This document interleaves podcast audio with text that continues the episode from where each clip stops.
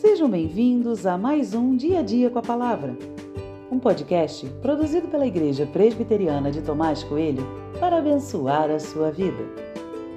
O título de hoje é Só Deus pode ajudar você e tem por base o texto de 2 Reis 16, 7 e 8, que diz: Acais enviou mensageiros a Tiglat-Pileser, rei da Síria, dizendo: Eu sou seu servo e seu filho. Venha me livrar do poder do rei da Síria e do poder do rei de Israel, que se levantam contra mim. Acais pegou a prata e o ouro que havia na casa do Senhor e nos tesouros do palácio real e mandou de presente ao rei da Assíria.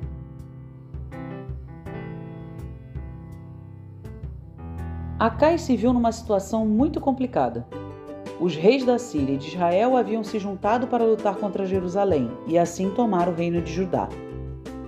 Ele conseguiu resistir por algum tempo, mas sabia que em pouco tempo ia perder a guerra.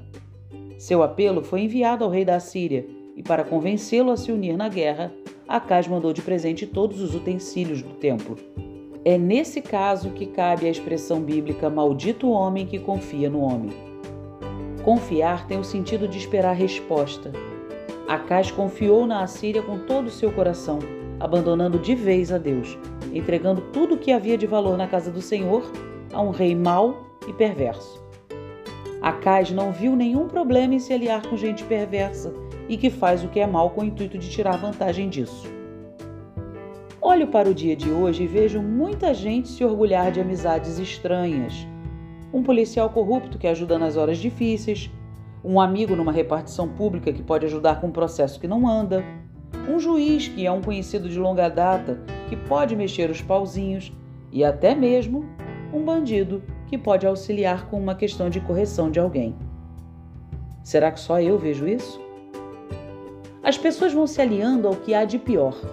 Acham necessário fazer isso e o pior é que confiam que tais relações são importantes e vão ajudá-las no futuro. Uma tolice. Amizades assim têm um preço alto demais e deveriam nunca ter existido. Maldito o homem que confia no homem. Confie em Deus nas horas tranquilas ou nas horas difíceis. Não confie que a solução virá de outro lugar ou de outra pessoa. Só Deus pode ajudar você.